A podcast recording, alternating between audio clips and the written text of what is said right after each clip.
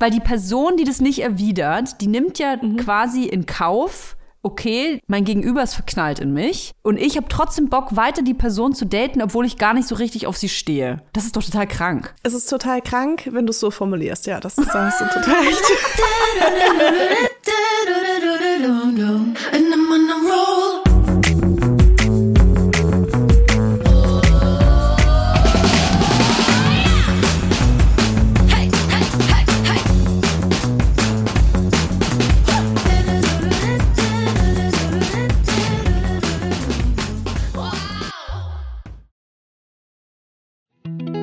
Jetzt kommt Werbung. Kommen wir zu unserem heutigen Werbepartner und das ist HelloFresh. Und ich kann dir sagen, liebe Leila, ich bin Chefköchin zurzeit zu Hause. Ich habe richtig Bock auf Kochen. Ich glaube, das hat auch mit einer ganz gewissen Zeit äh, was zu tun und zwar mit der Spargelzeit. Ich liebe Spargel, ich liebe weißen Spargel, ich liebe grünen Spargel und ich habe ein Gericht gekocht äh, mit HelloFresh, weil ich normalerweise immer dieselben Spargelgerichte mache. Ich kann nämlich nur eins, aber dank HelloFresh kann ich jetzt ein zweites und zwar gerösteter Lachs mit grünem Spargel, Estragonsoße, ich liebe Estragon und Radieschen-Apfelsalat. Ich sag dir, ich fühle mm. mich wie in einem in so einem Bauernrestaurant, aber so ein bisschen gehoben, mit so weißen mhm. Stühlen draußen, wenn ich die Augen zumache, so weil ich bin immer noch in meiner fancy Küche. Hausmannskost. Ey, richtig geil. da habe ich mich sehr gefreut über das Rezept. ist für mich mhm. so ein, äh, so ein Premium-Almansalat einfach. Ja, Wirklich, ist es also, auch. Würde ich nie auf die Idee kommen, Radieschen und Äpfel Köstlich. in den Salat zu schmeißen in Kombination, aber klingt mega lecker. Nach so einem richtig, so einem Sommersalat. Dieser grüne Spargel zusammen mit dem gerösteten Lachs, mir läuft schon wieder das Wasser zusammen im Mund. Das ist so lecker gewesen. Dein Gericht kann es nicht toppen. Kann es nicht. Nee, kann es auch nicht. Muss ich ehrlich sagen. Diesmal hast du einfach gewonnen. Ich, ich, gewonnen. ich versuch's erst gar nicht. Ich versuch's erst gar nicht. Ähm, das klingt wirklich nach dem besten Rezept. ähm, ja, mit HelloFresh kriegt ihr äh, wöchentlich, wenn ihr wollt, eine Kochbox nach Hause mit äh, super einfachen Rezepten, die ihr ganz easy nachkochen könnt und die nicht lange dauern, die so etwa 30 Minuten im Schnitt brauchen. Es gibt aber auch welche, die nur 15 Minuten brauchen. Und das Tolle ist, äh, es kommen alle Zutaten in genau der Portionen schon geliefert, die ihr auch braucht für das Gericht. Das heißt, ihr habt super wenig Abfälle.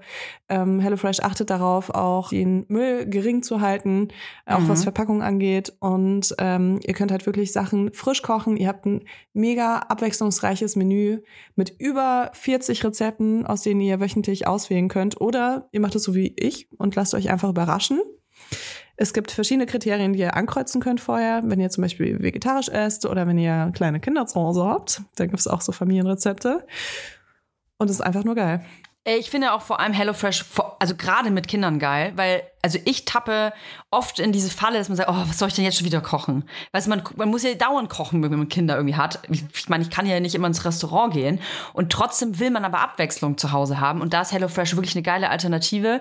Ähm, vor allem, wenn man vielleicht nicht so der heftigste Koch, äh, Kochprofi ist. Also ich würde sagen, ich kann gut kochen, aber man hat halt so seine speziellen Küchen, die man kann und den Rest, da denkt man, ach, das mache ich nicht so viel Aufwand. Und mit HelloFresh kann man auf jeden Fall äh, in der Welt der Kulinarik viel dazulernen. Absolute Empfehlung.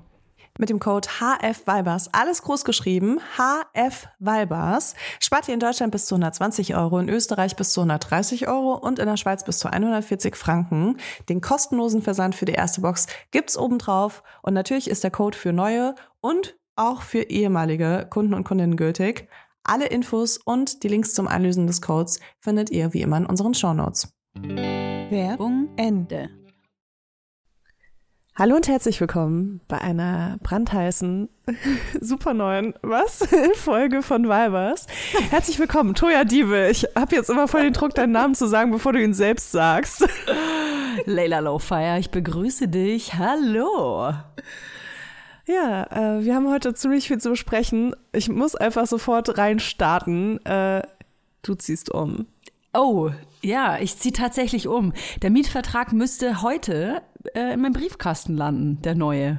Crazy, ne? Du, du packst schon Umzugskisten, bevor du überhaupt einen Mietvertrag unterschrieben hast. Ja.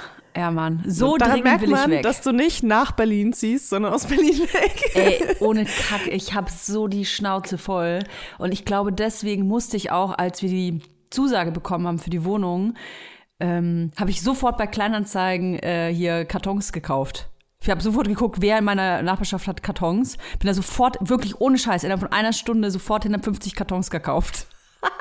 Ey, sitzt du jetzt eigentlich gerade in der leeren Wohnung äh, mit so einem Koffer und lebst aus dem Koffer, solange Ja, du noch da schön. bist? Das wäre schön. So erst in drei Monaten umziehen, aber schon so tun, als äh, wäre man auf dem Sprung. Nee, ähm, das dauert natürlich alles noch ein bisschen. Ähm, ich habe wie alle normalen Menschen auch ein, äh, wie heißt denn das nochmal, Kündigungsfrist von drei Monaten. Und ähm, leider bin ich noch nicht so rich, damit ich doppelt Miete bezahlen kann. Sonst wäre ich da schon längst weg. Aber ja, im Mai auf jeden Fall. Im Mai werde ich auf ganz jeden Fall nicht mehr in Berlin sitzen, sondern Wow. in NRW. Krass. Willst du sagen, wo oder eher nicht? Ja, im Münsterland. Im Münsterland. Okay. Ja, genau. Und was habt ihr da jetzt gefunden? Ich ziehe in ein Kloster. Du, du ziehst in das Kloster, das hat zieh in ein funktioniert? Kloster, Alter. Oh mein Gott, okay, das ist richtig krass. Wenn Ja. die, ich hoffe, es hört jetzt hier niemand zu, der irgendwas mit dem Kloster zu tun hat. Ich ähm, bin wirklich gar, also nur aus Versehen. Der ich Mietvertrag ist noch nicht unterschrieben, Toja. Ja, also die letzte Folge, ähm, da habe ich, hab ich nicht so gemeint, als ich gesagt habe, dass ich aus der Kirche ausgetreten bin. Also das war ein Scherz. Also ich bin natürlich, ja. Du trittst ja jetzt wieder in die Kirche ein. Ja, genau. Also ganz physisch. Also eigentlich bin ich viel mehr in der Kirche drin als andere. Ja. Ja, ja. Du hast auf jeden Fall so den krass. Religionswettbewerb gewonnen. Ich Ey, es ist so so krass, krass. einfach, als, also du hast es ja schon mal kurz angedeutet, dass du vielleicht in ein Kloster ziehst. Und das Also ist mein safe. absoluter Traum tatsächlich, obwohl ich ja auch so antichristlich unterwegs bin, äh, eine alte Kirche zu kaufen, die zu entweihen natürlich und dann äh, auszubauen zu, zu, einem, zu einem Wohnhaus mehr oder weniger, zu einer Wohnkirche. Das ist mein absoluter Traum und ich hoffe, dass ich das irgendwann machen kann. Ähm, und deswegen bin ich auch extrem neidisch, dass du in ein Kloster ziehst, also auf eine Versteh ich. positive Art. Ich finde Kloster und Kirchen und ähm, ähnliche Gebäude, in, die ja vielleicht auch so ein, so ein gla- glaubensbehaftet sind, das sind einfach oft sehr schöne Gebäude. Es ist einfach so. Da haben sehr viele Menschen sehr viel für umsonst arbeiten müssen und das sieht man. Und das und das Ich wollte gerade sagen, ey, irgendwo musste die Kohle von den ganzen Ablassbriefen hin. Also Genau. Und da sind quasi die ganzen Seelen von diesen Menschen, die schweben da noch rum. Ja, ich ähm, finde das ganz Oh toll, Mann. weil ähm, tatsächlich haben in dem Kloster, in das wir ziehen, mal Nonnen auch gewohnt. Und ähm, ich bin ja jetzt nicht ähm, Antichrist, würde ich jetzt nicht sagen, aber ähm, ich bin ja auch, ähm, ich bin ja evangelisch in die Schule gegangen. Ich war ja 13 Jahre lang auf einer evangelischen Schule, habe also sehr viel auch mit, ähm, mit so Glaubensfragen zu tun gehabt und äh, finde einfach diese ganze Welt schon interessant, ne? Ja. Ich versuche es irgendwie gut zu machen. Ich versuche irgendwie zu erklären. das wäre sogar, Warum ich da vielleicht könnte reinziehen darf. Julia jetzt so ein paar Ausschnitte aus unseren letzten Folgen von dir mit reinschneiden als so Gegenstück, wie du noch vor ein paar Folgen, als du noch nicht wer soll das sein? einen Mietvertrag in der Hand hattest, Oh Mann, ey. Ja, ich freue mich total krass. Es- Da ist ein echt ein äh, mega krasser Vibe da drin und wunderschönes Gebäude, wunderschöne Architektur. Wird man sicherlich dann on the IG sehen. Ja, ich will ja so eine Conny Reimann-Show unbedingt haben, ne? Wer ist das? Kennen Sie nicht Conny Reimann? Diese Familie, die dann nachher hier in die USA äh, gezogen ist und der hat doch dann Conny Island gemacht. So ein, ich weiß gar nicht, wo der herkam. Ich, ich, äh, ich glaube, der kam, wo kam der nochmal her? Ich glaube, irgendwo Hamburg, Schleswig-Holstein kam der. Conny. Conny und seine Familie. Und dann hat er da ähm, sich eine Ranch aufgebaut quasi und hat alles selber gebaut. Das ist so, das, äh, das, was Finn Kliman sein will, ist eigentlich Conny Reimann. Ja. Der echte Finn, Finn Kliman ist nämlich Conny Reimann. Okay. Genau. Und ähm, so stelle ich mir das auch vor. Ich mache dann, oder hier wie diese, wie heißt die, Sallys Welt? Weißt du, diese, diese so Torten backt auf YouTube? Kennst du die? Okay, jetzt muss ich dir mal ganz kurz Sidequest. Ich kenne diese Sally ungefähr seit zwei Wochen. Diese Sally hat einen YouTube-Kanal, Leila. Der ist, ich glaube, das ist entweder der oder einer der erfolgreichsten YouTube-Channels Europas. Unfassbar krass. Und die hat angefangen, weil die Torten und äh, so Rezepte äh, kocht und backt. Und die hat eine Sallys Welt. Die haben ein ganzes Areal, eine Fabrik. Die haben, äh, da fehlt nur noch ein Freizeitpark und irgendwie äh, ein Schwimmbad. Die haben die ganze Welt aufgebaut und das mache ich jetzt auch. Toya Girl Okay. World. Also ich habe auch das Gefühl, so deine Interessen haben sich äh, mit dem äh, ausstehenden Mietvertrag äh, schlagartig geändert. Du schaust nur noch so Kuchen- und Torten-YouTube-Channels an. Als nächstes machst du Window-Collar. Also ich glaube, du bist schon angekommen, bevor du überhaupt dort angekommen bist. Oh, ich fühle mich da schon so zu Hause, ey. Ohne Scheiß. Da kann ich auch perfektes Dinner endlich machen. Dann, dann, dann, bin ich einfach endlich total normal. Aber ich hab, weißt du, wovor ich auch Angst habe, Leila? Dass ich da ankomme und die Leute sind total geschockt von mir. Ja, natürlich, du vergisst es auch. Ich meine, wir sind irgendwann alle aus einem Grund nach Berlin gezogen und bei mir war das halt auch, dass Menschen permanent geschockt von mir waren, ohne dass ich gesprochen habe und wenn ich dann gesprochen habe, dann noch mehr.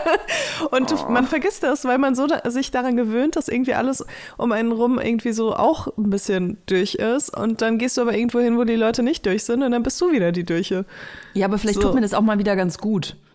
Ich Gestern bin ja auf dem Spielplatz. Na, ich, bin, ich bin hier mega Spießerin hier, würde ich sagen. Ja, okay. Ich sag dir, Toja, gestern auf dem Spielplatz, ne, es gibt so einen Spielplatz bei mir in der Gegend, da sind eigentlich nur so, also da sind nur, ähm, warte, wie sage ich das jetzt am besten, bevor Menschen Wie sage ich das jetzt, ohne fühlen? Frauen zu diskriminieren? Nein, gar nicht. Da sind auch sehr viele Männer. Also da sind halt nur so Einmal-Eltern. Ne? Auf allen anderen Spielplätzen, wo ich bin, sind halt äh, sehr viele auch so migrantische Eltern. Ja. Und das ist aber der, das ist der weißen Spielplatz, nenne ich hier immer. Okay. Und, und ich gehe da echt selten hin. Aber der ist halt viel cooler, weil der ist ganz neu und da gibt es halt richtig geile Geräte und so. Die Eltern ähm, haben immer Quetschis dabei und haben Filzschuhe an und so. Ja, total, total. Okay. Mhm. Ähm, und die sind auch alle reich, mhm, die dorthin klar. gehen. Und dann äh, bin ich da gestern äh, mit meinem Kind gewesen und dann kam ein anderes Kind äh, zu uns und wollte mit meinem Kind spielen und mein Kind wollte auch mit dem Kind spielen und dann höre ich nur so von hinten, Hanna! komm her! und ich war so, hm, okay, wahrscheinlich ist das jetzt einfach so der letzte, der letzte Schubser gibt jetzt noch mein Halstattoo, weißt du? Jedenfalls durfte das Kind nicht mit uns spielen. oh, krass. Ich Geh weg so, von ja, die asozialen okay. Hanna und trink dein Quetschi aus. oh Gott, ja, wirklich. Naja. Es hätte ja nur gefehlt, dass die Mutter dann noch zu dir kommt und sagt. Das war der Vater übrigens. Ach so, ich der Vater. Nur mal kurz. Die Pass sind auf. ja auch voll auf Gleichberechtigung und so, was ich voll gut finde. Aber die sind halt auch gleichberechtigend scheiße. Ja, natürlich, natürlich. Oh Mann, ey, ich bin echt so, ich meine, ich kann es einfach nicht leugnen, dass ich aus einem sozial schwächeren Umfeld komme. Ne? Das ist einfach bei mir so. Und, das musst äh, du besiegeln. Ich merke merk das bis heute. Wie meinst du besiegeln? Verstehe ich nicht, weil ich aus einem sozial Mit dem also, Halstattoo. Du standest unter ja, Druck, du musstest es tun. Ich musste es tun. Die Menschheit hat es von mir erwartet und manchmal muss man da einfach nachgeben.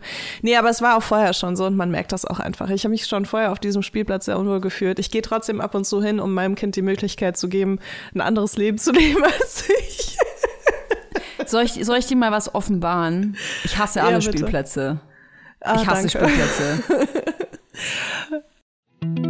Jetzt kommt Werbung. Kommen wir zu unserem heutigen Werbepartner und zwar Clark. Eine App und alles da drin. Ja, nicht ganz alles, aber alle Versicherungen auf jeden oh, Fall. Oh ja. Äh, ich muss ja sagen, äh, ich habe mir ein E-Bike bestellt. Ich werde jetzt E-Bike fahren. Du bist ja verrückt. Ja. Und äh, dabei sind einige Versicherungsthemen für mich aufgekommen. Und zwar zum einen natürlich eine Diebstahlversicherung, mhm. was geil ist, weil dann klar wusste ich, dass das schon abgedeckt ist in einer anderen Versicherung, die ich habe.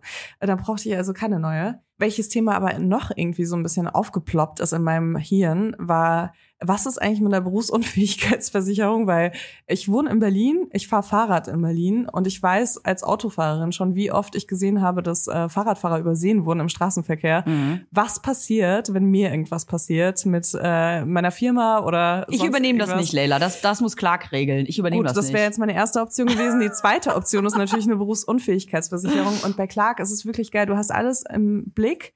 Du äh, siehst sofort, wo du versichert bist, wo du dich vielleicht noch ein bisschen besser versichern kannst kannst, wo du vielleicht dich auch noch ein bisschen günstiger versichern kannst. Und Clark funktioniert wirklich da wie so, wie so ein Makler. Das Tolle ist, man hat ja oft Fragen. Also ich zumindest, weil Versicherung, das ist für mich eine Welt. Ich will mich da auch nicht, ehrlich gesagt, nicht so viel mit beschäftigen. Ich will, dass andere sich damit beschäftigen. Und genau das macht Clark. Und zwar mit Experten und Expertinnen, die sich persönlich um einen kümmern. Egal ob es Telefon, Videocall, Chat oder Mail. Man kann die wirklich alles fragen und die helfen einem auch. Der große Vorteil ist, Clark gehört zu keiner Versicherungsgesellschaft. Das bedeutet, Clark berät dich immer unabhängig, also in deinem Interesse. Das ist mir persönlich sehr wichtig. Und wenn man jetzt denkt, ja, das hat ja bestimmt seinen Preis, das muss ja super teuer sein. Nein, die Clark-App und alle Leistungen sind kostenlos. Und wir haben sogar noch ein Extra für unsere Hörer und Hörerinnen.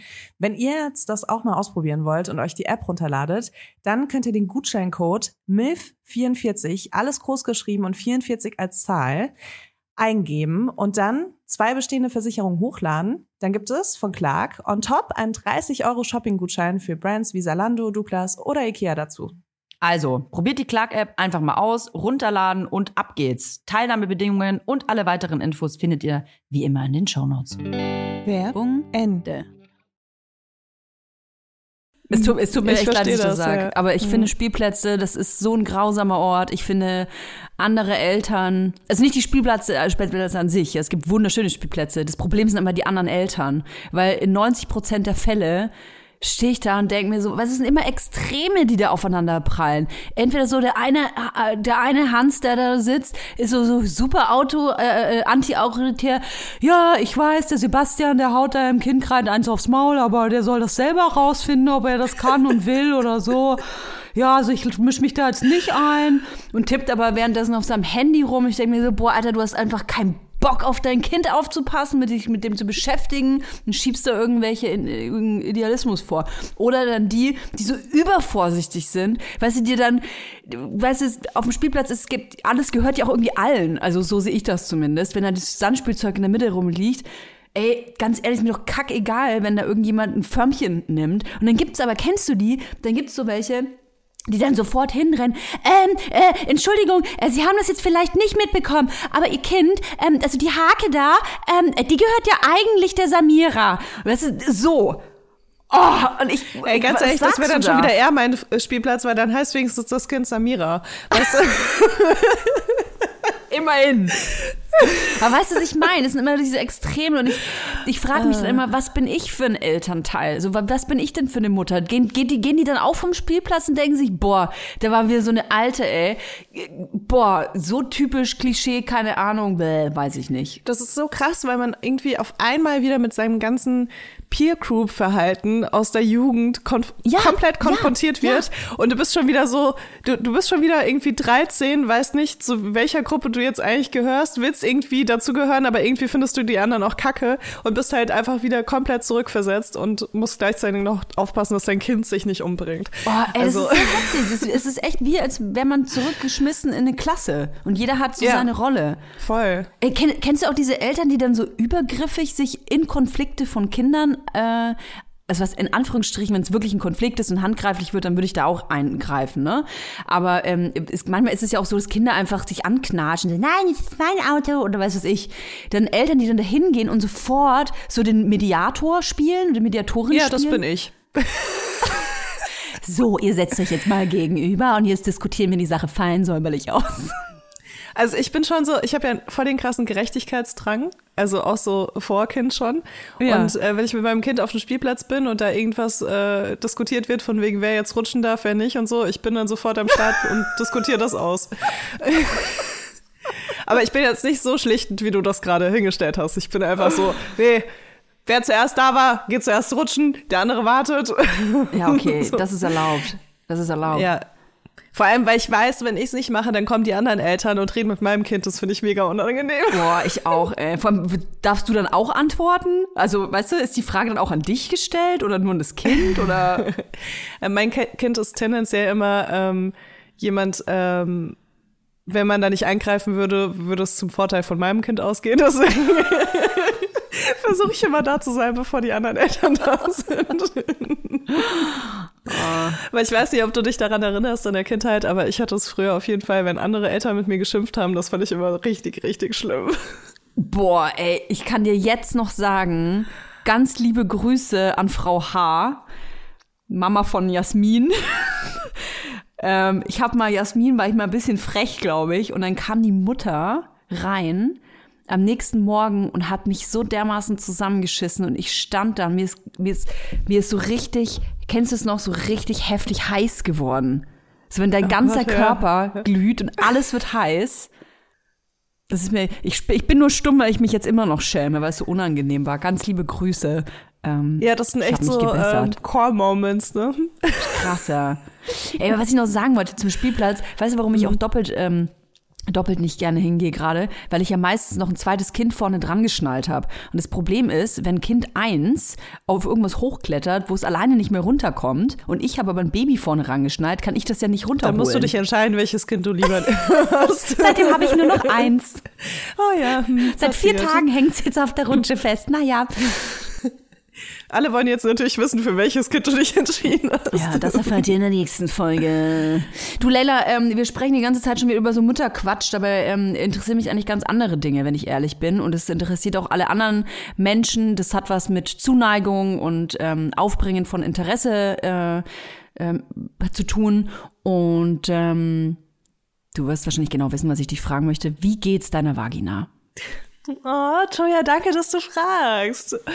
äh, ja, meine Vagina, äh, meiner Vagina geht's besser. Äh, aber was mich richtig krass gestresst hat, ähm, ich habe mir äh, so eine so ein drei Tage Pilzkit geholt oh, toll. Vaginalpilz. Mhm. mhm. Scheidenfungi Und, eingefangen. Mhm. Genau, ja, das war auf jeden Fall, also voll krass. Ich hatte noch so, äh, ich bin ja leicht hypochondrisch und mhm. wenn ich in der Apotheke bestelle, mache ich immer so einen Großeinkauf.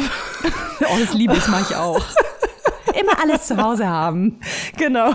Und dann äh, schaue ich so in, meine, in meinen Apothekenschrank, kann man schon sagen. Ähm, der ist über eine Schublade inzwischen hinausgewachsen.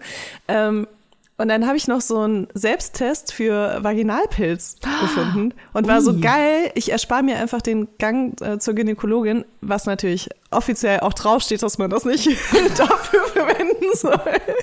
Dieses, äh, dieser Selbsttest ersetzt keinen Gang zur Gynäkologin. Ähm, aber dann habe ich den einfach gemacht und der war so ganz, ganz, ganz leicht positiv und ich dachte mir, komm, oh. ey, bevor ich jetzt warte, was passiert, haue ich mir einfach so eine drei Tage Pilzkur rein.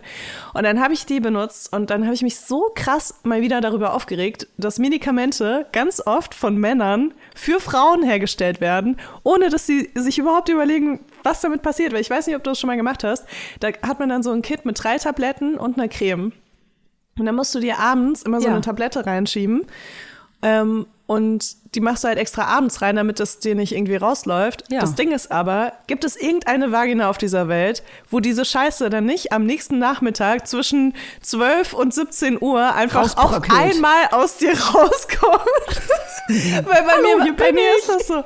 Und ich dachte mir so, wer hat sowas erfunden? Weißt du, das Zeug, das sifft durch alle Kleidungsschichten durch. Ja, äh, das, da hilft auch keine Slip-Einlage, weil das kommt alles auf einmal. Und dann bist du irgendwie gerade, keine Ahnung, in einem Einkaufsladen, schaust dir irgendwas an und merkst so, fuck, es geht los. Irgendwie, es wird super warm zwischen den Beinen. Und dann kannst du eigentlich nur noch auf irgendeine Toilette rennen, um dir diese ganze Bröckel, weiße Tablettenscheiße, die zusammen mit Ausstoß wieder rausgespült wird, äh, da noch äh, aus den Klamotten zu schrubben. Ich weiß gar nicht, wie ich das immer mache. Ich habe eine Zeit lang auch äh, viel, viel Fungi gehabt. Wegmeditiert. Ich habe einfach eine Windel angezogen. ist das, das, ich, ich lache jetzt so. Eigentlich wäre es die beste Lösung. Einfach so eine Windel ja, voll. Anziehen. Ich habe auch heute dachte ich mir so, Mann, ich habe doch Menstruationsunterwäsche. Warum habe ich die nicht angezogen ja. dafür? Ja, Aber Mensch. Ich irgendwie nicht. Ich, ich habe den Zusammenhang nicht äh, herstellen können. Ja, und jetzt wie geht's deiner, deiner, wie geht's deiner Vagina jetzt? Ja, jetzt geht's ihr gut. Und am unteren Rücken vor allem. Also der, der, der letzte Zusammenstoß, sag ich mal, der ist ja recht heftig ausgefallen. nicht nur der Zusammenstoß, sondern auch noch Löchertausch. Das war ja echt wild. Was denn? Wie, wie geil unsexuell du so mega sexuelle Sachen formulieren kannst. Ich schmeiß dich weg. niemand, niemand hat irgendwelche schmutzigen Gedanken, wenn du sowas sagst. Das ist mega geil. Das ist eigentlich mein großes Vorbild. Äh, ja, nee, aber mir geht's äh, gut. Ich habe jetzt einfach mit Sachen aufgehört, von denen ich keine Ahnung habe. Und ähm, ja, ich kann sogar wieder Sport machen.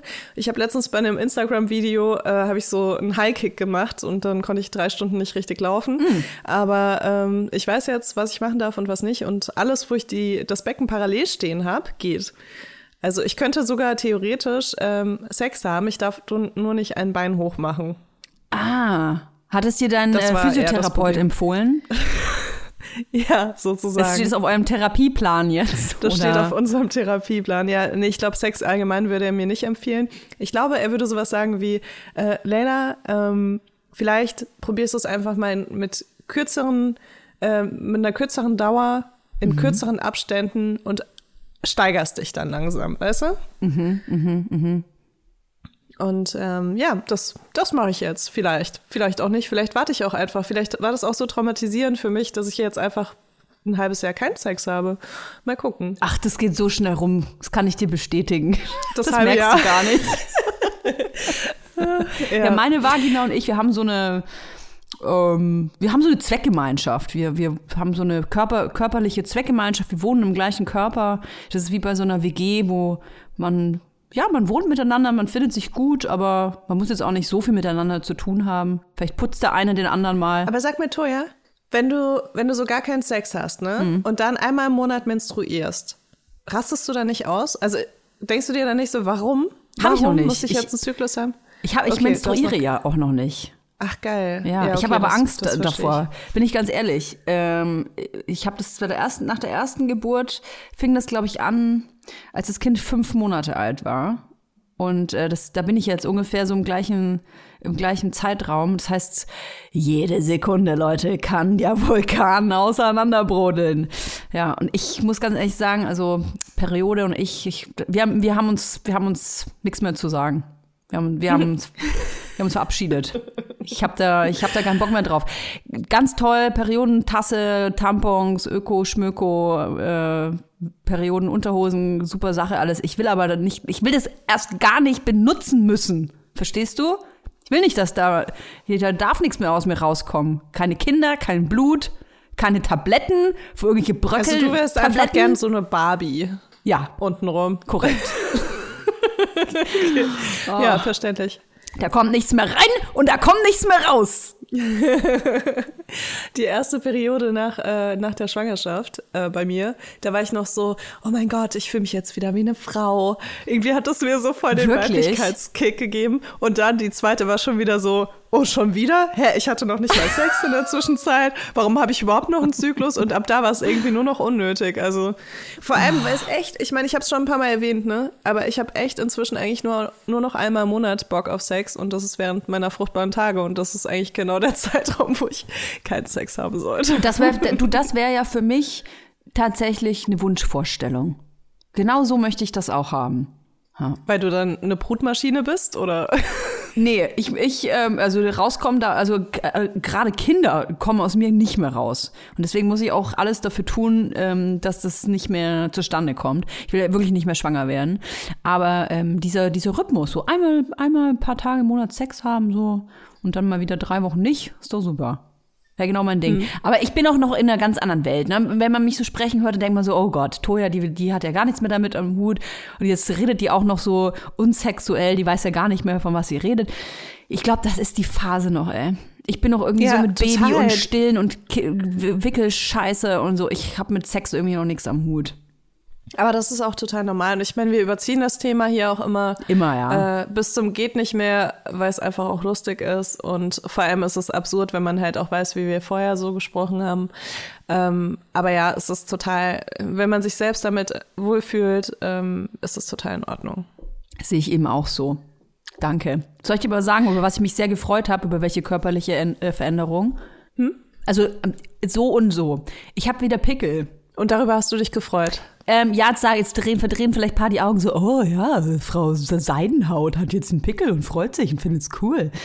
Ich liebe Pickel ausdrücken. Ich bin da, ich glaube, ich bin sogar krankhaft süchtig danach. Also muss ich ganz ehrlich oh zugeben, oh ich finde das total geil. Es macht mir richtig viel Spaß. Ich habe so einen Hyper 300.000 Vergrößerungsspiegel. Ich habe verschiedene Werkzeuge. Ich Ich habe mir auch mal diesen, diesen Sauger gekauft. Ich habe alles. Ich finde es großartig, irgendwelche Pickel aus mir auszudrücken. Und das ist echt nicht gut, ne? Ich meine, nee, ich mache auch nicht. und ich habe so viele Narben davon. Das ist echt schrecklich, weil ich habe auch immer so richtig tiefe Entzündungen und wenn ich mir die ausdrücke, dann habe ich die halt für ein paar Monate. Ja, man also, darf sich, aber es macht so Spaß und dann, dann habe ich mich so krass gefreut, weil ich habe davor mal an allem möglichen, ich habe schon angefangen an so Muttermalen rumzudrücken. Jetzt komm raus! Ey, ich habe mir mein Muttermal einfach weggeschnitten. Bitte? Ja. Ja, und jetzt? Jetzt ist weg. Jetzt ist das Muttermal weg, ja. Ich glaube, das ist nicht mehr wiedergekommen. Ich hatte das, glaube ich, am Hals irgendwo. Jetzt ist da ein Tattoo. ja, ganz komisch. Ich habe mir mein Muttermal weggeschnitten und dann kam da ein Tattoo am nächsten Tag. Ey, Toja, ich muss unbedingt mit dir über eine Sache reden. Ja, bitte. Und zwar, kennst du das, wenn man sich mit jemandem trifft und man irgendwie checkt, so, okay, man ist da selbst viel enthusiastischer als die andere Person, um das mal so geschmeidig auszudrücken. Und ähm, dann trifft man sich mit der Person weiter und weiter und weiter und weiter. Äh, du meinst so ein klassischer Fall von, er steht einfach nicht auf dich? Ja, das ist jetzt irgendwie so verallgemeinert gesagt. Ich finde, da gibt es sehr viele Nuancen. Ne? Ja, ja. Aber ja, also es gibt ja, klar, es gibt die Situation, dass jemand vielleicht so gar nicht auf einen steht, aber es gibt ja auch die Situation, wo der, die andere Person auf einen steht, aber halt nicht mehr. Ja. Weißt du, nicht mehr als einfach so, vielleicht sexuell, ja. körperlich so. Und ähm, ja, also ich, ich war in meinem Leben, glaube ich, schon öfter in dieser Situation, als man sich jetzt vielleicht vorstellen will ähm, als coole, unabhängige Frau mit einem äh, gesunden Selbstbewusstsein kann ich sagen, dass ich äh, da auch sehr gerne mal mich viel zu lange aufhalte und dann im Nachhinein mir denke, warum? Ja. Also einfach nur warum? Ähm, und ja, äh, wie sieht's da bei dir aus, Toja? Hast du da so ein paar oh. Leichen im Keller? Das ist echt ein schwieriges Thema, weil es äh, für einen selber ja immer so. Ich habe das natürlich auch schon einige Male tatsächlich gehabt. Ich habe einen Fall, der mir direkt einfällt. Mm, auf den Typen stand ich bestimmt zwei Jahre. Oh Mann. Und ähm, wir hatten uns auf Tinder kennengelernt und ich habe eigentlich von Anfang an auch gedacht, okay, also mal davon abgesehen, ich war sofort schockverliebt. Man kennt das ja. Und das ist auch so ein Ding, was, glaube ich, da reinspielt, warum man von jemandem da nicht loskommt. Ich hatte den auf Tinder gesehen, wir haben gematcht, ich habe mich sofort schockverliebt, äußerlich genau mein Typ. Alles hat gepasst, ich fand ihn mega geil. Ich muss ganz ehrlich zugeben, dass ich ganz am Anfang schon in der Art, wie wir miteinander geschrieben haben, das hat mir zwar gefallen, aber irgendwas war weird. So, ich konnte aber es nicht definieren, weil ich ja, ich hatte sofort rosa-rote Brille an. Ich fand, habe alles so interpretiert, wie ich das interpretieren wollte. Ähm, das macht man dann ja auch ganz gerne, ne? Dass man ähm, Smileys dann als äh, Kompliment nimmt, wo eigentlich gar kein Kompliment da ist. Und ähm, dann hatten wir uns auch getroffen und das war dann auch irgendwie alles immer ganz cool. Und dann gab es auch so, äh, meiner Meinung nach so Züge der, der Annäherung, aber ich habe das halt selber anscheinend alles immer ein bisschen falsch verstanden. Oder, oder er hat vielleicht, ja, er wollte mich vielleicht auch nicht verletzen oder so. Aber ich, ich, der hat mich hingehalten. Ich glaube, er hat mich einfach hingehalten, muss ich echt sagen. Und ich hätte das eigentlich schon viel früher merken müssen. Ich wollte es aber nicht merken. Und das ging echt über zwei Jahre. Und ich sag dir jetzt was, was das Assige an dem äh, Typen war. Der hätte und er hat garantiert gemerkt, dass ich voll verknallt in den bin. Volle Kanne. Und von mir kam immer sehr viel. Und eigentlich, und das ist, finde ich, der Idealfall, hätte er einfach dann sagen müssen, nee, ich äh, habe heute keine Zeit ins Kino zu gehen, ähm, ich mache das und das und das, äh, lass uns äh, das oder das ist mir irgendwie zu date-mäßig, lass uns doch lieber mit anderen treffen oder so. Und er hat aber immer so Ausreden gehabt oder mich wirklich eine Stunde vorher versetzt. Das war ganz oft so, dass immer, wenn wir verabredet waren, hat er mich immer kurz vorher versetzt oder sich nicht mehr gemeldet. Aber damit immer die Hoffnung aufrechterhalten, ja, ich kann heute nicht, aber lass uns mal ähm, am Mittwoch nochmal sprechen. Ja, und das hat, das war wirklich sehr lange. Und ähm, irgendwann haben wir, es ist irgendwann mal dazu gekommen, dass wir total besoffen irgendwo auf einer Party rumgemacht haben. Und da habe ich gedacht, okay, jetzt sind wir zusammen. Wow. Das muss ich mir mal vorstellen. Wow. Ja, weil, weißt du, es ging ja schon so lang. Es ging ja schon irgendwie ja. so lange Zeit. Vor allem okay, in deinem Kopf ging das so Kopf, mega. Ja, ja, krass. Und ich dachte, jetzt ist der Knoten geplatzt. Ich dachte, Ja. jetzt haben wir dieses, weil es alles schon so verworren war und ähm, Oh wir waren so stecken geblieben und jetzt ist der Knoten geplatzt und jetzt ist Big Love und wir können endlich zusammen sein und ja, und dann war der nächste Tag und ähm, alles war irgendwie wieder total weird. Und dann weiß ich noch, die letzte Nachricht war dann irgendwie sowas, dass ich, da, da habe ich dann echt gecheckt, okay, ich glaube, er steht wirklich nicht auf mich. Da habe ich aber auch Freundinnen gebraucht, die gesagt haben, ey, Toja, du, sorry, aber bück dich halt nicht noch tiefer, ne? Weil jetzt ist irgendwie klar, der steht aber nicht auf dich. Und dann habe ich ihm geschrieben, dass ich, ähm, oh, geschrieben, ja, ich habe es bei WhatsApp gemacht. Ähm, habe ich ihm geschrieben, dass, ähm, dass wir uns nicht mehr sehen sollten, weil ich das Gefühl habe, dass ich mehr Gefühle da drin habe als er. Und dann kam halt echt original irgendwie nur zurück, ja, kann ich total verstehen. Und dann hatten wir auch wirklich, glaube ich, auch zwei Jahre keinen Aua. Kontakt mehr. Und das hat mir halt Und dann jetzt auch habt ihr zwei. Kinder. Und Jetzt haben wir zwei Sorry, Kinder. ich- wir sehen uns aber das nicht muss so ich viel. immer noch hinterher schieben. er sagt äh, immer kurzfristig ab und er hatte nicht so viel Zeit. Oh, warte mal, das klingt wie andere. Naja, egal. Äh, auf jeden Fall krass, super krass, weil wenn man das halt von außen sieht, dann denkt man immer so, ja, klare Sache, was tut die denn da, ne? Genau. Aber wenn man da drin steckt, ey, Toja, da sage ich dir. Ja, und du, du bist, bist du, bist du in sowas drin? Bin ich in sowas drin? Das wäre ja jetzt so eine total konkrete Zeitangabe, die ich ja versuche zu vermeiden, seitdem ich sehr viele Gerichtsprozesse um meine Privatsphäre ja, ja, ja, führen musste. Ähm, deswegen würde ich das allgemeiner halten. Also es war auf jeden Fall schon mal so, dass ich in so einer Situation war. Ähm, Mhm. Aber es ist vielleicht noch ein bisschen komplizierter. Ja, aber ich habe auch, äh, ich habe mal jemanden kennengelernt und ähm, fand den irgendwie ganz heiß und ähm, habe mich dann auch mit dem getroffen. Und dann war es aber auch irgendwie ein bisschen komisch und das war jemand, der sehr viel geschrieben hat, aber sich sehr wenig verabredet hat und das ist was, womit ich nicht so gut äh, umgehen kann, weil ich so Sexting und sowas halt mega boring finde. Ach so, der wollte mit Ähm. dir chatten, aber sich nicht treffen. Ja, also der hat sich auch mit mir getroffen, aber der hat mehr mit mir geschrieben, als er sich mit mir getroffen hat. Und das ist ähm, ein Verhältnis, was ich nicht so gut finde. Also Ja, ich finde es okay, wenn man ab und so. zu mal ein bisschen schreibt ähm, und dann sich aber wieder trifft. Aber wenn man dann irgendwann nur noch schreibt, dann bin ich Mhm. halt so, ähm, nee, irgendwie gar nicht so meins. Und dann war ich auch schon so sehr abweisend und dann haben wir uns auch eine Zeit lang nicht gesehen. Und dann äh, habe ich super krass ähm, angefangen, von dem so mega heiße Sexträume zu haben. Und ähm, irgendwie hat das nicht mehr aufgehört und ich war total besessen. In, meinem, in meinen Träumen war ich total besessen von diesem Menschen und ich habe den schon ganz lange dann nicht mehr gesehen gehabt. Und dann dachte ich so, ja gut, vielleicht muss ich mich einfach nochmal mit dem treffen. Und ähm, eventuell gab es dann auch so einen Moment, wo ich irgendwie das ein bisschen, wo das ein bisschen zu sehr Realität geworden ist, meine Träume. Und wo ich dann vielleicht auch so eine halbe Liebeserklärung gemacht habe.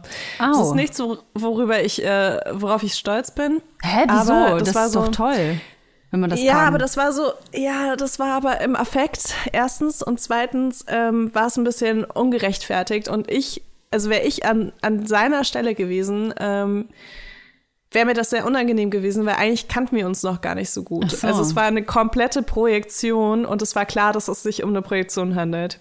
Ähm, ich weiß nicht, ob du das kennst, aber ich kenne das auch aus der anderen Perspektive. Leute, die irgendwie, bevor sie überhaupt sich für dich wirklich interessiert haben, ähm, schon sagen, ja, ich würde voll gerne mit dir zusammen sein und ich finde dich ganz toll und so. Irgendwie hinterlässt das bei mir immer so einen bitteren Beigeschmack, äh, weil ich dann denke, okay, du hast dich gar nicht mit mir auseinandergesetzt und das ist einfach nur gerade, sind nur deine Bedürfnisse, die du auf mich drauf projizierst. Und genau das habe ich halt auch andersrum gemacht. Ja, und das krass. war echt so ein bisschen unangenehm. Ähm, und dann habe ich auch einfach, äh, das habe ich dann auch relativ schnell danach gemerkt, dass es total bescheuert war. Wie hat der denn reagiert? Äh, sehr nett. Oh Gott. Also sagen wir so, es wurde nicht so wirklich erwidert, aber es war so, also der ist, er ist einfach ein total netter Mensch, ne? Und das ist auch das Problem, weil ganz oft sind solche Leute dann halt so super nett, was einen dann noch mehr ähm, befeuert, da irgendwas drauf zu äh, projizieren oder rein zu interpretieren. Ja, also das war auf jeden Fall so ein bisschen die Ausgangssituation und ähm, das hat aber da nicht aufgehört. Also wir haben uns dann nach ein paar Monaten wieder angefangen zu treffen und so. Es ist echt eine lange Geschichte, wie du merkst. Und es ist mir echt erst nach einer richtig langen Zeit aufgefallen, dass ich mich genauso verhalte wie er, wenn ich auf jemanden nicht wirklich stehe. Also die ganze Geschichte ging wirklich super lange. Wenn man überlegt, äh, dass das alles so ein bisschen inhaltlos war. Also Sex war super und ich habe da auch gar nicht so, ich war da gar nicht so pushy dahinter, dass es irgendwie mehr wird, weil ich das so gar nicht zu dem Zeitpunkt äh, gesucht habe. Ähm, Obwohl du eine Liebeserklärung trotzdem, abgegeben hast. Ja, aber das war ja, das war ja ein Ausrutscher sozusagen. danach habe ich mich ja, danach habe ich mich ja besonnen sozusagen und äh, es, mir ist dann auch eingefallen, dass ich da auch nicht so viel Potenzial sehe und die, diese Liebeserklärung war auch total ohne Erwartungen. Ne? Das war halt so, ja, ich bin voll verknallt in dich, aber es war jetzt nicht so, ich will mit dir zusammen sein, sondern es war eher so, keine Ahnung. Ich muss es einfach mal loswerden. ja. und aber dann und dich krass, dann monatelang ignorieren. ich finde das wirklich Ey, krass. Aber das war eine Überwindung, Toja, weil ganz ehrlich, ich glaube, ich habe das noch nie in meinem Leben gemacht, dass ich, bevor ich mit jemandem ein halbes Jahr zusammen bin, ja. äh, ich überhaupt sowas anspreche. Ne? Ich, ich bin da auch total verkorkst und ich war aber so, nein, ich bin jetzt ein anderer Mensch, ich will das jetzt besser machen. Und dann habe ich das halt gemacht an diesem Tag und und das war bescheuert. Es war bescheuert, weil es halt so also mir hätte es ein schlechtes Gefühl gegeben, wenn jemand das mit mir gemacht hätte. Hm. Und ich glaube, hm. es ist ganz oft bei diesen, bei diesen ähm, nicht so ganz erwiderten Geschichten, ist es ganz oft so auch wahnsinnig viel Projektion, weil ich kenne das. Ich habe das auch vor nicht allzu langer Zeit gehabt, dass ähm, jemand, den ich auch schon länger kenne, mir auf einmal Liebeserklärung gemacht hat und ich mir dachte, nee, das ist einfach, du, dir ist gerade nach einer Beziehung. Das ist ein Unterschied. Hm. Das, das, ist nicht so, dass du dich so krass für mich interessierst und in mich verliebt bist und so weiter. Man spürt das ja auch, wenn man irgendwie so halbwegs empathisch ist. Und dann kommt auf einmal so eine Liebeserklärung und ich ich finde das irgendwie schon, ich fand das so fast schon gemein, weil ich habe mich nicht gesehen gefühlt. also so schlimm, weil ich habe eine Liebeserklärung bekommen und fühle mich nicht gesehen. Aber ich, ich dachte wirklich so, krass, das ist irgendwie schade, weil es ist auch irgendwie unfair mir gegenüber, weil ich habe das halt auch verdient, dass ich so äh, richtig von jemandem geliebt werde oder mhm. äh, dass sich jemand richtig in mich verliebt. Und da spüre ich einfach krass, das ist halt nicht so, sondern da ist jemand, der hat gerade ein erhöhtes Bedürfnis nach Nähe und denkt sich so, wo kann ich das hinschmeißen? Und dann stehe ich da und dann wird, wird das einfach auf mich draufgeschmissen. Hm. Ich will nur ganz kurz sagen, diese Person nach der Liebeserklärung, die ich bekommen habe, zwei Wochen später hatte diese Person eine neue Freundin. Ja, solche Personen gibt's natürlich. Und in diesem konkreten Fall, da hast du sicherlich recht. Ich muss aber ganz generell sagen, dass ich es ein bisschen anders sehe, weil ich finde, das ist eine ganz äh, tolle Eigenschaft, wenn man das kann, jemandem seine Gefühle mitzuteilen. Und es ist natürlich auch sehr subjektiv, wie man fühlt und warum man so fühlt. Manche Menschen verlieben sich ja nach einmal Treffen. Ich gehöre auf jeden Fall auch dazu. Ähm, manche brauchen da Wochen oder Monate lang. Und ähm, ich finde, wenn man das schafft, einer Person diese Gefühle mitzuteilen, und offensichtlich hattet ihr ja auch irgendeine Art der Beziehung. Also das muss ja nicht eine feste Beziehung sein, aber dass man sich getroffen hat oder gedatet hat oder so. Und indem man das sagt und seine Gefühle mitteilt, äh, legt man ja die Karten auf den Tisch und sagt ja, wie es ist. Und gibt demnach die, der anderen Person die Möglichkeit, ähm, sich zu entscheiden, ob sie das auch möchte oder nicht. Aber natürlich muss man, wenn man, wenn man, wenn man ähm, sowas ablegt, so eine Beichte abgibt, da muss man natürlich damit rechnen, dass da auch eine, äh, ein Feedback zurückkommt, wie es bei mir passiert ist. Dass der Typ halt dann sagt, ja, äh, okay, ja, dann sehen wir uns halt nicht mehr. Ne? Das ist halt dann, ähm, warum man, glaube ich, sehr oft auch diese Gefühle nicht mitteilt, weil man ja auch einfach Angst hat, dass die Antwort sein könnte, ach sorry, dann treffen wir uns nicht mehr. Und deswegen sagt man es ganz lange nicht, wenn man sich denkt, ja, vielleicht geht es ja irgendwie automatisch und dann sind wir irgendwann automatisch verheiratet. Und das ist aber, mhm. deswegen finde ich cool, wenn man ziemlich schnell ähm, sagt, wie die eigenen Gefühle sind. Das kann natürlich so eine Liaison gerade am Anfang, wo es sehr aufregend ist ähm, und man sich kennenlernt, auch mal schnell ein bisschen unsexy machen.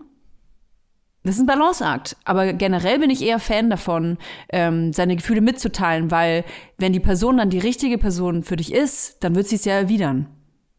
Dann ja. passt's ja. Aber was ist, wenn die Person das nicht erwidert und man sich trotzdem noch eineinhalb Jahre weiter mit dieser Person trifft? Darüber wollen wir heute sprechen. Boah, da, aber das ist voll krass. Also, weil die Person, die das nicht erwidert, die nimmt ja mhm. quasi in Kauf, okay, mein Gegenüber ist verknallt in mich und ich habe trotzdem Bock, weiter die Person zu daten, obwohl ich gar nicht so richtig auf sie stehe.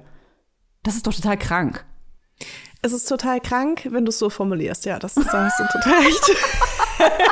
ja, das ist voll es ist lass, gemein. Lass mich irgendwie. es uns schön reden, okay, ja, Julia? Ich finde irgendwie gemein.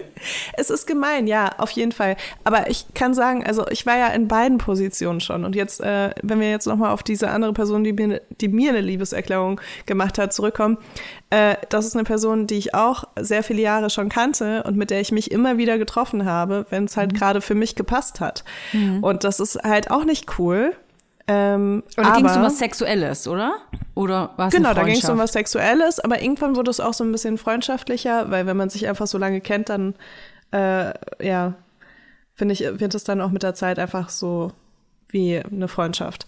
Ähm, und da war das dann auch immer so, wir hatten so Zyklen, die immer wieder gleich waren. So, wir treffen uns, ähm, haben Sex und äh, es fühlt sich irgendwie alles cool an. Und immer wenn ich mir denke, wow, so könnte es jetzt den Rest unseres Lebens bleiben, mhm. dann ähm, kam sowas wie, ja, äh, keine Ahnung, was ist das hier eigentlich und so weiter. Ähm, also ich kann total verstehen, dass man irgendwann einfach wissen will, woran man ist. So, ich kann das total verstehen, weil ich auch nach dieser Geschichte mit diesem Typen, die ich erzählt habe, man fühlt sich ja total unsicher die ganze Zeit. Und am Anfang ist es vielleicht noch aufregend und dann ist es so verliebt und man, man, man hechtet dieser Person ja auch irgendwie hinterher, aber irgendwann tut's weh. Also irgendwann ist es ähm, belastend, finde ich. Und es ist dann auch ein bisschen in der Verantwortung, finde ich, in der anderen Person, wenn sie doch weiß, es sind Gefühle im Spiel, die andere Person dann nicht leiden zu lassen. Und vor allem, was ganz wichtig ist, der anderen Person keine Hoffnungen zu geben. Und da gibt es nämlich einige Kandidaten und ja, auch Kandidatinnen, voll. die dann immer so Häppchen hinschmeißen, damit ja. man die andere Person weiter an der Leine hat. Und das ist richtig assi. Also ich muss sagen, ich bin auf jeden Fall so ein Mensch in so einer Situation, wenn ich merke, ich habe irgendwie gerade eher so Bock auf Sex und die andere Person fängt aber an, irgendwie, keine Ahnung, äh, einen Urlaub zusammen zu planen. Ähm, dann ziehe ich mich zurück und dann ähm, schränke ich auch so verschiedene Sachen ein, die irgendwie so Hoffnung machen könnte, mhm. könnten. Mhm. Ähm, dann versuche ich halt weniger mich mit der Person, also erstmal, wenn ich so die Vorahnung habe, ne? Es geht jetzt ja. nicht um was, wo jemand das wirklich äh, mitteilt, sondern wo man einfach nur Vermutungen hat.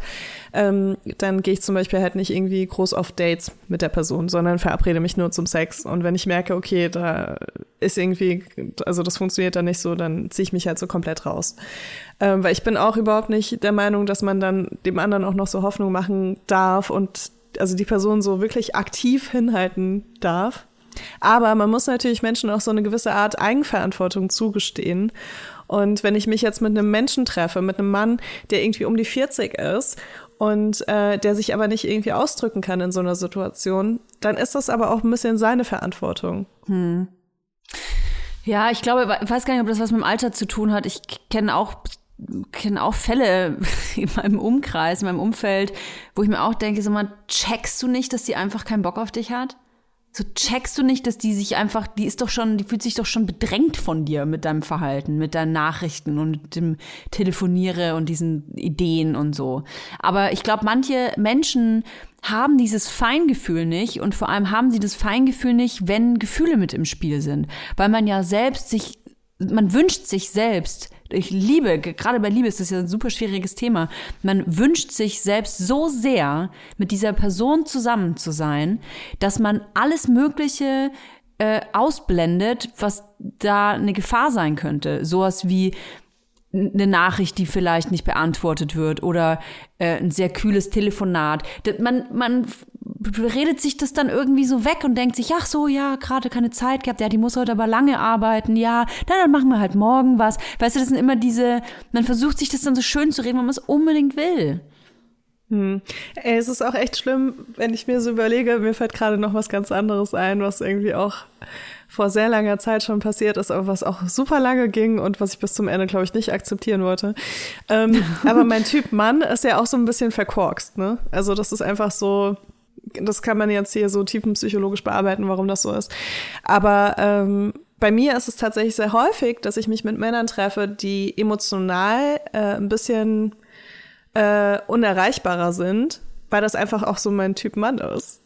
Und, und dann passiert es halt manchmal, dass es dann aber trotzdem klappt und dann sind wir zusammen und es ist alles voll cool. Aber ganz oft ist es halt auch so, dass genau aus diesem Grund halt auch ähm, irgendwie so, dass so Menschen sind, die sich nicht so gut auf andere Leute einlassen können.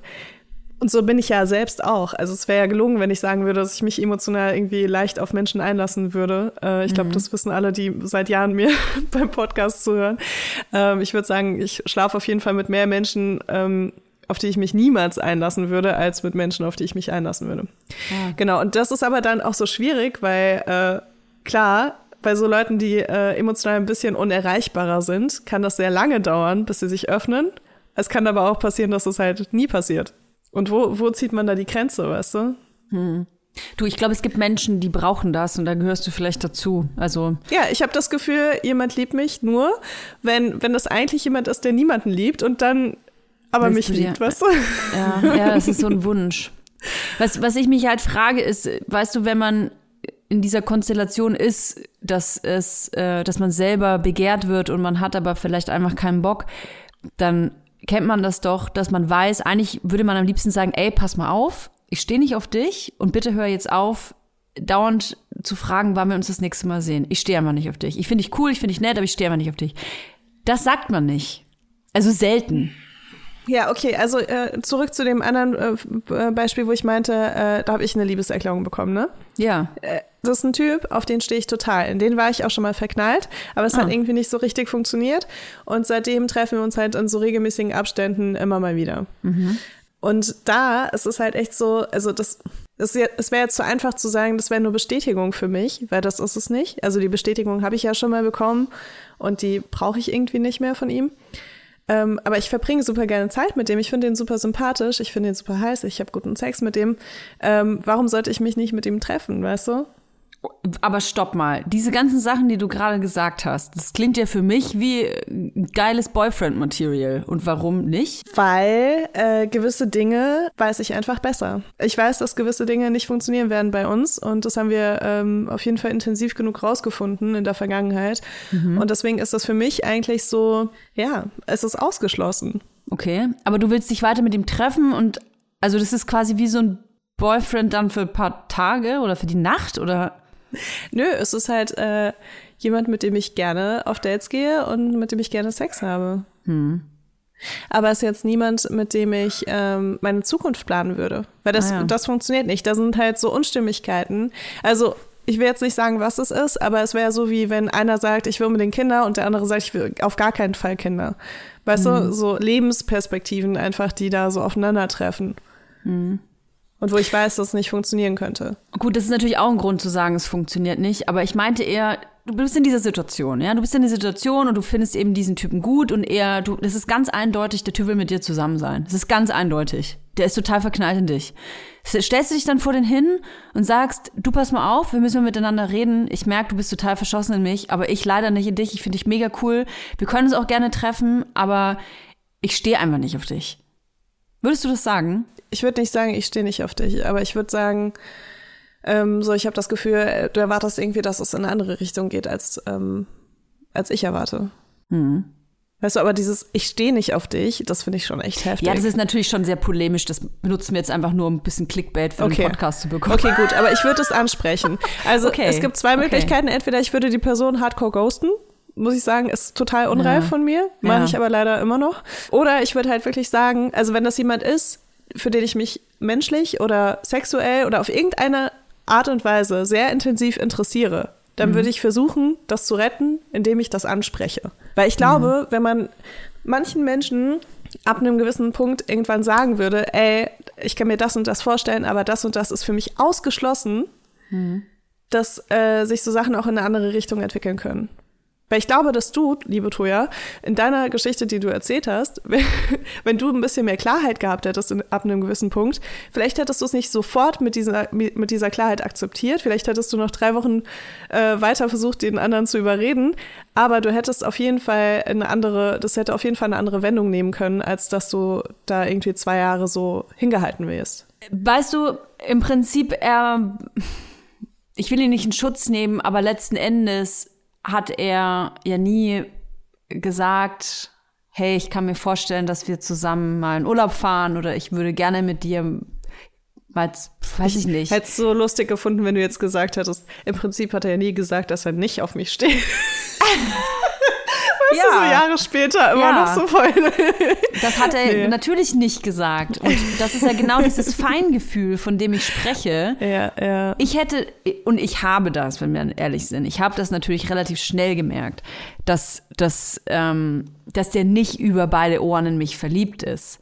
Aber weißt du, das ist genau das, was ich meine. Dass man sich das dann erklärt. Ach ja, der ist halt auch, ach, der ist so ein eigener Typ und dem, dem fällt es halt auch echt schwer und er ist total schüchtern. Und weißt du, man denkt sich dann so einen Quatsch aus. Warum diese Person, die das nicht, die nicht schon Heiratsantrag gemacht hat. So man, was man sich da für einen dämlichen Unsinn ausdenkt. Es ist so schlimm, wirklich, Toja. Ich, ich kann mich an Situationen erinnern, wo ich wirklich, wo ich meinen Freunden erzählt habe, so ja, aber okay, so und so ist die Situation passiert, aber du musst es halt aus der Perspektive von jemandem sehen, der sowas sonst auch nicht machen würde. Also so, keine Ahnung, äh, äh ich, äh, ich erfinde jetzt irgendein Beispiel, ne? Ja. Äh, er, hat mir, er hat mir eine Tafel Schokolade mitgebracht und das ist dann, in dem Moment ist es dann eine absolute Liebeserklärung, weil genau. er würde nie jemandem eine Tafel Schokolade genau.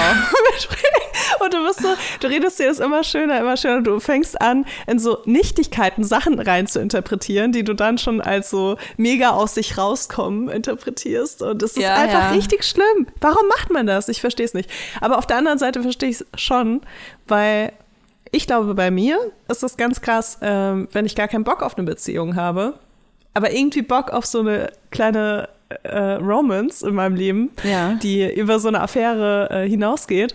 Ich glaube, dann, dann bin ich sehr anfällig dafür, ähm, dass ich mich da so sehr auf was versteife.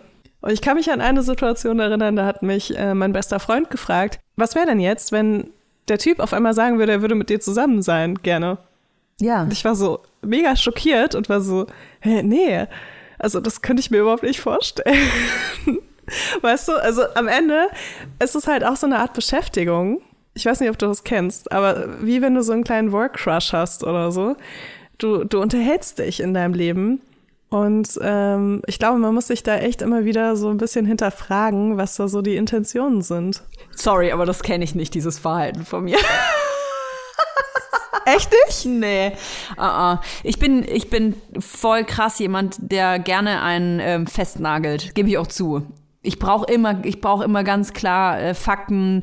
So, wie machen wir das jetzt? Äh, sind wir dann in einer Woche da? Okay, sind wir jetzt zusammen oder nicht? Also ich brauche das ganz, ganz klar abgeklärt, einfach weil das mich unterbewusst so fertig macht, wenn ich, wenn ich nicht weiß, woran ich bin. Okay. Das hat mir diese, diese Geschichte mit diesem Typen so krass gezeigt.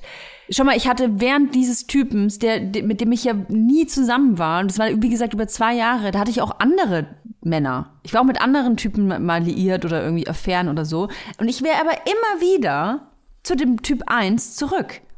Ich hätte jeden anderen hätte ich liegen lassen. Für den ersten. Obwohl der mir nie gesagt hat, hey Toja, ich finde dich echt geil. Das gab's nicht.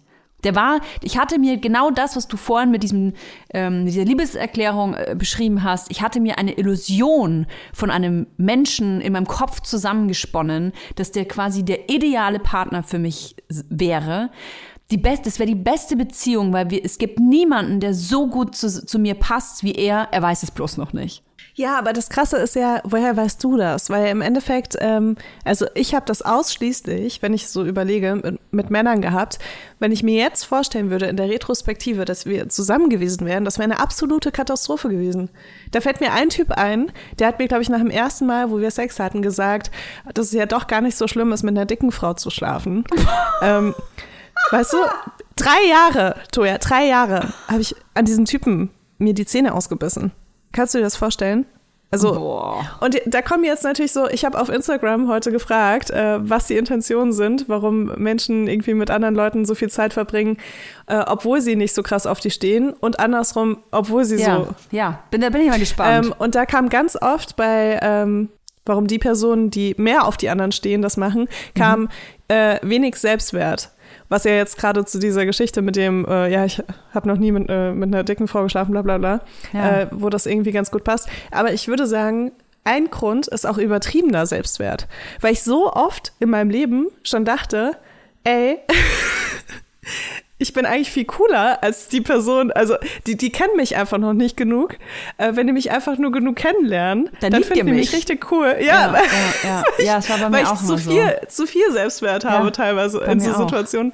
Ja, dass, dass du dir so denkst, ja, aber die kennen ja gerade mal 5% von mir. Wart mal ab, wenn die 20% kennen. Oh mein Gott, da holen oh. die den Ring raus, weißt du?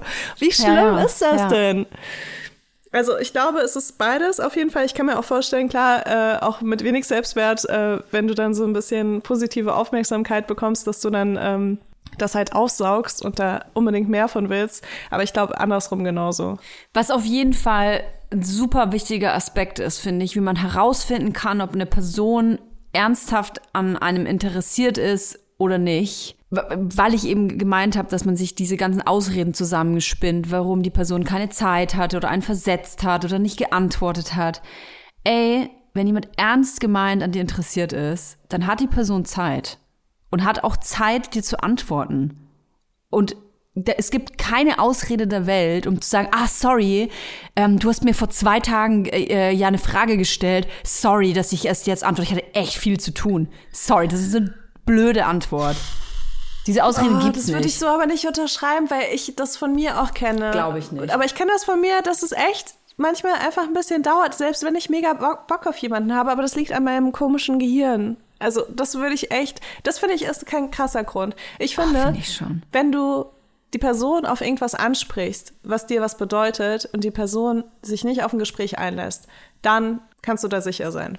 Hm. Weißt du, also wenn du jetzt sagst so, hey, ähm, keine Ahnung, letzte Woche, Dienstag, äh, wir haben uns gesehen und ich hatte irgendwie ein schlechtes Gefühl danach, ist irgendwie alles in Ordnung und die Person blockt so ein Gespräch ab und versucht dir dann nicht irgendwie ähm, mit deinem Problem, was du offensichtlich alleine hast, äh, zu helfen, dann finde ich, ist das ein Indiz dafür. Siehst du, ich finde, dass es schon zehn Schritte zu weit ist. Ich finde, dass wenn man jemanden geil findet und den fragt, hey, na, was machst du gerade? Ähm, äh, wie war dein Tag? Und dann kommt zwei Tage nichts. Ey, sorry, wir sind Generation Handy. Wir sind den ganzen Tag in irgendwelchen Insta-Feeds und Stories drin. Selbst Personen, die super viel Arbeit machen, die ganze Zeit irgendeinen Scheiß an ihrem Handy und können dann zwei Tage lang nicht antworten. Ey, ganz ehrlich, glaube ich einfach nicht. Aber guck mal, bei mir ist es teilweise auch so, wenn mir jemand was bedeutet, dann will ich mir kurz Gedanken machen, bevor ich antworte. Ne? Und bei mir ist kurz Gedanken machen halt, äh, ich mache den Chat wieder zu, öffne Instagram, drehe ein Reel, poste das Reel, gehe in meinen E-Mail-Account, sehe, ich habe viel zu viel unbeantwortete E-Mails, äh, gehe auf Tinder, swipe 30 Mal nach links. Weißt du, also ich habe es bis dahin schon vergessen. Ich habe es wirklich vergessen und dann fällt es mir irgendwie später wieder ein, dann bin ich so, ah ja, genau, du musst dir ja noch Gedanken machen. Dann mache ich genau das gleiche wieder und leg das Handy dann einfach irgendwann zur Seite, habe immer noch nicht geantwortet. Und so geht das halt so ein paar Stunden auf jeden Fall mindestens, bis ich mal wirklich so die innere Ruhe finde da eine gute glaub, Antwort du bist ein besonderer Fall. Ich glaube, du bist da wirklich ein besonderer Fall. Ich glaube, von uns normal, wir Normalos, wir, wir sind da anders. Würde ich jetzt einfach Du bist doch jetzt behaupten. nur beleidigt, weil ich dir immer sofort antworte. Ich glaube, du bist ganz schön verliebt in mich, kann das sein? Also ja, ich sag euch mal was. Wenn ihr Leila schreibt, ja, und ihr denkt, Leila ist verliebt in euch und die antwortet dauernd nicht, dann swipet die währenddessen 30 Mal bei Tinder. äh, und deswegen Nach möchte ich euch sagen, mir schreiben die immer sofort zurück. Ähm, es gibt ja dieses, es gibt diesen Spruch, if they wanted to, they would. Also auf Deutsch, wenn sie das wirklich wollen, dann tun sie es auch. Und ich finde, mal davon abgesehen, dass es nicht nur auf deinen Crush zutrifft, sondern auch auf ähm, Freundschaften oder auf alles mögliche andere, wenn jemand wirklich etwas möchte und mit dir in Kontakt treten möchte, dir Interesse schenken möchte, dann kann er das auch tun. Weil man muss sich nicht immer eine Stunde Zeit nehmen, um ähm, eine, eine Nachricht zu verfassen oder sich jemand jemanden zu treffen. Ich finde, es können auch Kleinigkeiten sein. Und indem man immer äh, jemandem sagt, ah, ich habe keine Zeit, ähm, ja, ich muss wahnsinnig viel arbeiten, ach, am Mittwoch, mh, hm, ja, typischer Fall. Mittwoch, ah, weiß ich noch nicht genau ähm, da muss ich, glaube ich, arbeiten. Das könnte länger werden. Lass uns doch am Mittwochabend noch mal sprechen. Das ist so eine typische Nachricht. Die Person hat einfach keinen Bock auf dich. Die hat, die, die hat andere Prioritäten. Und darum geht's. Prioritäten setzen. Und du bist dann eben nicht Priorität A. Und da sollte man sich halt dann selber fragen, welche Geige will ich spielen? Und ich, Toya Girl, bin Geige Number One. ja, aber vielleicht will man ja auch gar nicht Geige Number One sein, weißt du? Vielleicht willst du, ja, vielleicht willst du gar nicht die erste Geige spielen. Vielleicht willst du die dritte. Also es gibt auf jeden Fall, es gibt Menschen, stehen. da will ich sowas von die erste Geige spielen und es gibt Menschen, da will ich lieber so die fünfte Geige spielen. Aha. Das ist eine gute These. Das ist eine, gute, eine gute These. Es gab auf jeden Fall schon mal in meinem Leben diesen einen Menschen, den fand ich einfach total heiß und vor allem in meiner Vorstellung. Und man hat dann vielleicht auch ein bisschen Angst, dass die Vorstellung zerplatzt, wenn du die Realität kennst. Und vielleicht weiß der andere Mensch das auch, dass es auch einfach nicht harmonieren würde. Weißt du? Mhm. Und man, man spielt dieses Spiel und hat da irgendwie auch Freude dran und denkt sich aber trotzdem immer wieder, weil man sich so ein bisschen in dem unglaublich geilen Sex verliert, ähm, wie das so wäre, wenn man noch öfter sich sehen würde und so, weißt du? Also man, man, man hat das schon im Hinterkopf und vielleicht ist das auch das, was es noch irgendwie noch geiler macht. Aber wenn die Realität dann da wäre, dann wäre es halt nicht so geil. Keine Ahnung. Also ich finde, ich finde, es gibt da unterschiedliche ähm, Versionen von. Ich hatte auf jeden Fall auch schon das andere, wo ich mir dachte, nee, wir müssen dann heiraten und Kinder kriegen und äh, irgendwann wird er herausfinden, dass er einfach, dass ich die Liebe seines Lebens bin. Spoiler, it never happened. Zum Glück, weil jetzt wäre ich mit jemandem zusammen, der mir nach dem ersten Sex gesagt hat, dass es gar nicht so schlimm ist, mit einer dicken Frau zu schlafen. Also dieser Mensch hat, hat wirklich, der hat mir erklärt, dass er nur mit Frauen schläft, die irgendwie unter 50 Kilo wiegen. Das ist ja voll Also- ekelhaft, ey. Kann er mit meinem, kann er mit Also- meinem linken Oberschenkel bumsen. Wir wollen jetzt nicht sagen, dass es voll ekelhaft ist, weil es gibt auch einfach Frauen, die unter 50 Kilo wiegen, Toja. Darum geht's ja Äh, aber nicht, es aber einfach ekelhaft, eine Kilomarke. diese- die- ja, eine ja, eine Kilomarke, Kilomarke zu zu haben, genau. Und, Ich wollte und es nur noch mal festzulegen. Ja. betonen, weil es klang gerade anders. Nein, nein, es geht ja darum, eine eine Kilozahl zu definieren und dann zu sagen, Okay. ich habe nur Sex mit einem gewissen Kilozahl. Ähm, was ich sagen wollte, wir sind ja ein lösungsorientierter Podcast und wenn Ja. Wir, ähm, dafür sind wir ja total bekannt. Und wenn man jetzt in so einer äh, Situation steckt und sich denkt, ja, ich habe gerade, ich habe gerade so das Gefühl, ich bin mittendrin und irgendwie kriege ich selten Nachrichten und der Typ hält mich irgendwie hin und ich bin total verliebt, aber habe das Gefühl, er steht eventuell nicht auf mich. Was soll man denn dann tun? Ich habe eine gute Idee. Ich würde einfach ins kalte Wasser springen, weil wenn du schon Bauchweh kriegst, wenn du darüber nachdenkst, ins kalte Wasser zu springen und jetzt irgendwie dich so ein bisschen zu offenbaren, dann weißt du eigentlich schon, dass Das der Typ Busch. keinen Bock auf dich hat oder Ja. die Frau ähm, oder wer auch immer. Äh, deswegen ins kalte Wasser springen finde ich Was heißt eine das super? Idee. Naja, das heißt äh, zu sagen, ey, hm. naja, du könntest entweder, könntest du so richtig über deine Gefühle sprechen, wenn die dann da sind. Also manchmal geht's ja auch noch gar nicht um Gefühle oder so. Äh, und, oder du könntest sagen, so was du ganz besonders schön findest.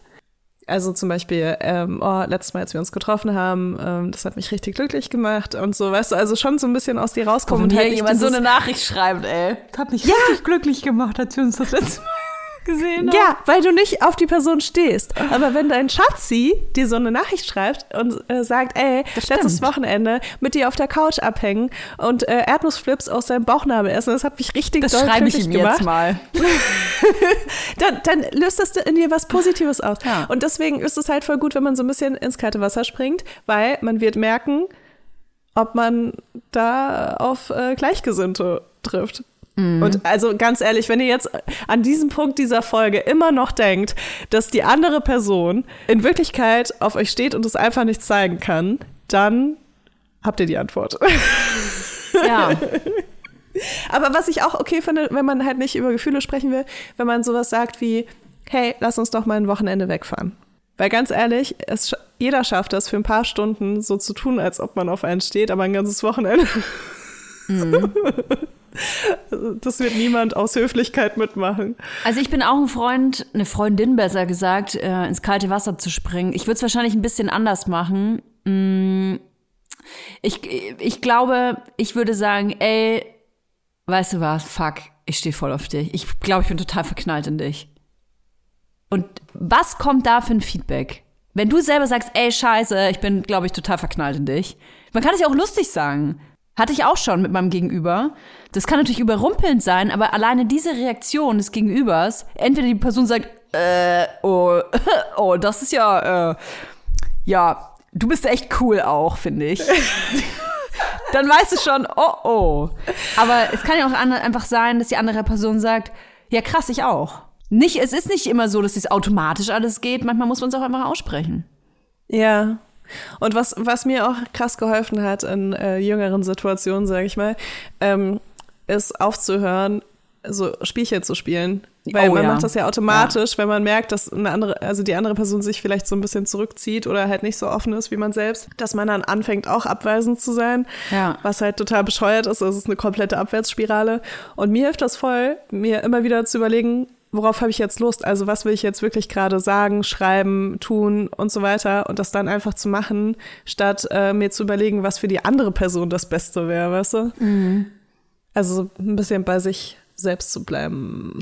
Und gerne auch mal vielleicht eine andere Person mit einbeziehen. Das kann, finde ich, ich finde so eine gute Freundin, ein guter Freund, eine Person, die einen wirklich gut kennt, da kann man, glaub, ich glaube, da kann man echt auch mal um Rat fragen. Weil oft ist es einfach so, dass man selber gar nicht mehr klar denken kann und auch die Situation völlig falsch bewertet und auch ähm, äh, Nachrichten völlig falsch interpretiert. Ich hatte schon super oft die Situation, dass eine Freundin dann zu mir gesagt hat, du Toja, ähm, ich will jetzt nicht sagen, aber es ist ganz offensichtlich, der steht einfach nicht auf dich. Und damit schließen wir die Folge ab. Äh, ich hätte voll gerne noch ein paar HörerInnen-Nachrichten. Ähm, wenn ihr wollt, gerne anonym, damit wir sie posten können. Ja, ja. Aber ich glaube, es geht sehr vielen Menschen so wie, wie dir, Toja, und wie mir. Ähm, und ich würde da gerne ein bisschen so geteiltes Leid, ist halbes Leid und so Ihr seid nicht allein. Wir hören uns nächste Woche wieder. Vergesst nicht, uns zu bewerten. Ihr dürft das ganz frei tun. Natürlich nur, wenn ihr uns richtig geil bewertet auf Spotify und iTunes. Äh, Leila, ich hoffe, dass es auch deiner Vagina nächste Woche wieder gut geht. Das erfahren wir dann auch nächste Woche. Und Klar, ich, äh, ich grüße euch. Ich küsse euch und ich küsse dich. Bis dann. Tschüss.